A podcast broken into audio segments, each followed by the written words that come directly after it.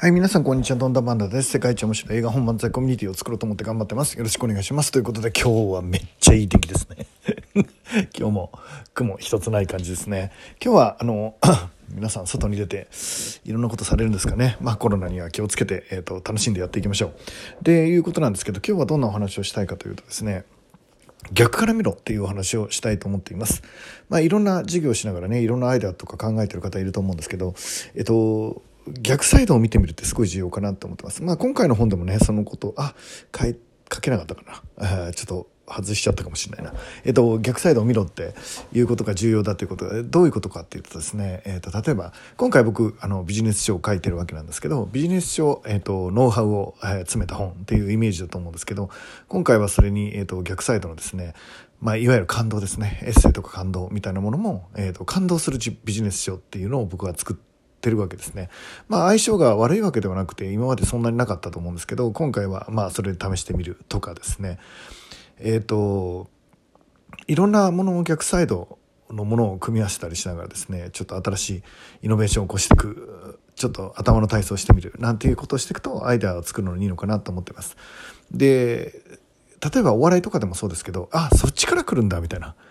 そっからみたいなえっと、逆サイドから来られたり、あるいは全然違う方向から来られたものって、えっと、や、やっぱ面白いじゃないですか。それは、あの、期待を超えるっていうか、まあ、それでおかしくなっちゃって受け取れないと困るんですけど、うまい具合に逆サイドから来たものって面白くなりますよね。お笑いでも何でも、映画でも何でもそうですけど、え？ー、っていうちょっとした驚き、え？ー、逆サイドが来るから自分の予想と反したなんていうのが、やっぱりクリエイターとしてはすごいものを作られてるのかなっていう気がします。で、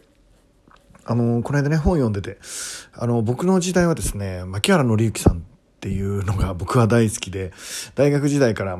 まあ、ほぼ同世代っていうのもあるんですけど、彼の歌、どんな時もから始まってですね、まあ、ずっと聴いてました。で、もう本当に好きで、ずっと車では牧原紀之を聞いてたんですけどなんでこんなにこう惹かれるのかなって思ってて普通の歌詞を普通に歌ってるだけだし変な文学的な表現もしてないしって思ってたんですけどその構造を見てみるとやっぱすっごいんですよね。のいくつかあるんですけど例えばですねあのえー、牧原紀之の面白いとことかあ例えば「もう恋なんてしない」っていう歌があるんですよ。もうもう恋なんてしないなんてっていう歌があるんですけどこれ最初ねえっ、ー、と「君がいないと何にも」っていう歌でまあ要は別れた後の歌なんですけど「もう恋なんてしない」っていうのでね「君がいないと何にもできないわけじゃないんだ」と。えっと、ちゃんと夜間に火をつけたんだと。で、その続き、何だと思いますか？えっ、と、こ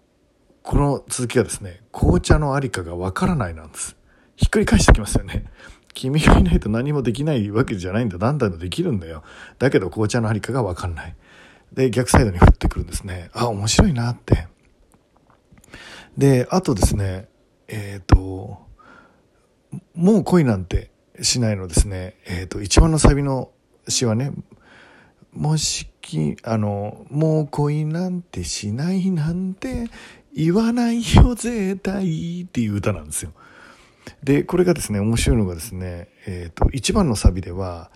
もし君に一つだけ強がりを言えるのなら、もう恋なんてしないなんて言わないよ絶対っていう詩なんです。もし君に一つだけ強がりを言えるなら、もう恋なんてしないなんて言わないよ。これはいいですよね。まあなるほどと思うんです。だけど2番の詩は変わるんですね。もう恋なんてしない理由が変わるんです。これがね、やっぱりす、僕、まあこれをちょっと本で見つけたんですけど、読んで確かにと思って、2番の詩はこうなんです。本当に、本当に、君が大好きだったから、もう恋なんてしないなんて言わないよ絶対っていう歌になるんですよね。すごくないですか？君が大好きだったから、もう恋なんてしないなんて言わないって、いろいろ考えちゃいますよね。なんか、それ、その詩を書ける牧原紀之の、まあちょっと今いろいろ問題はあると思うんですけど、少なくともこの歌を書いた牧原紀之の凄さっていうのは、なんか感じますよね。意外っていうか、もう恋なんてしないなんて言わないからね絶対って。いう詩の上に大好きだからっていう理由をつけてくるっていうのがすごいな。なんか僕もまあ多少クリエイターの端くれとしてものづくりとかするわけなんですけどやっぱりリスペクトだな。でまああんまり僕意識しないで聞いてたけど今にして思えば、まあ、すごい天才的な詩をね書かれてたんだなっていうのは感じますね。であと詩でね面白いのを1個紹介してもらったな。何て書いてあったかな。えっ、ー、とポートレートっていうセルフポートレートっていうあの歌があるんですけどね。これはシングルにはしてないのかな。僕はもう2万回ぐらい聴いた曲ですけど。えっ、ー、とこういう詩なんです。忙しくしている僕を分かっているのにわざとみんなが電話してくるみたいな。でその後なんて続くと思いますかって想像したら忙しいと分かってる僕にわざわざ電話してくるみんながってくれば鬱陶しいみたいな感想ですよね。もう忙しいんだからみたいな。電話してくんなよみたいな詩になりそうじゃないですか。でも牧原紀之は違うんです。忙しくしている僕をもう分かってるのにわざわざ電話してくるみんなが大好きって続くんだって。うーん。いろんなこと考えてやっぱすごいなって思いますね。なんかクリエイターの凄さを感じないですか？でまあ彼は天才なんでしょう。彼は天才なのでそういうあの言葉があの出てくる方なんだと思うんですけどもし僕みたいにねみんなもそんなにこんなすごい逆サイドの詩が出てこないとするならばこれはもう技術で補うっていうかトレーニングで補うしかないかなって思うんですよね。だから逆サイドに触れないかなっていうのをいつも思っとくって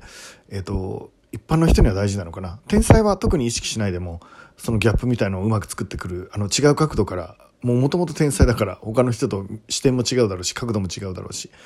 でも僕らはその普通の視点しか持ってないとするならば一回右見て左見て違う視点がないかって探す必要があるのかなっていう気がしますよね。で、えっと、何の仕事をしてるのもそうなんですけど、もうちょっと、えっと、右から左から、えー、違う角度から何か物足りないなって思った時は、まあ、そういうのをものづくりの時とかね、考えてみるといいかなって思っています。うーん、切り口がね、もう、あの、もう5%っていう話をちょっとしたんですけど、それに近いのかもしれないな。ちょっと違う角度からものを考えてみるっていいよね。例えば何かなあの、うーん、いろんなことをしてきたんですけど、あートゥーマッチにならない程度にね、角度を変えてくるっていうのを結構やってきてますよね。えっ、ー、と、例えば、えっ、ー、とね、便利な方がいい、えー、簡単な方がいい、楽な方がいいっていうのはなんとなく一般的じゃないですか。で、わざわざ面倒くさくすることで、面白くするっていうケースも、逆サイドに振ってあったケースがね、えっと、お弁当僕売った時があるんですよね。で、お弁当が、まあ前もここで話したかもしれないですけど、ちょっと高い弁当で、えっと、一番高いのは、あの、町売りなのに1800円みたいな高い弁当を売ってたんですけど、その弁当はですね、まあどうぞ食べてください、最高のもんですからっていうので渡すんじゃなくて、えっと、僕がですね、食べ方を指定するんですね。この順番で、このタイミングでこのタレをつけて、こういう食い方をしないとおじさんぶっ飛ばすからなっていう弁当にしました。えっと、わざわざ規制をかけることによって、面倒くさくさせることによって、面白くさせたっていうケースなんですよね。で、これなんかもちょっと発想としては、当時の弁当屋さんにはない発想だし、今もないかもしれないですけど、っていう発想をしました。で、これはですね、やっぱり、ただいい弁当を出すだけじゃちょっと物足りないなって、えっ、ー、と、いうことで、それに価値を持たすために食べ方を指定することによって、えっ、ー、と、めんどくさいけど、こっちのこだわりが通じるし、あ価値あるものなんだなっていうこともちゃんと分かってもらえるし本当に価値あるあのものだし原価もめっちゃ高いものを使っているので、えっと、それを分かってもらうのにいいかなって思ったりしました。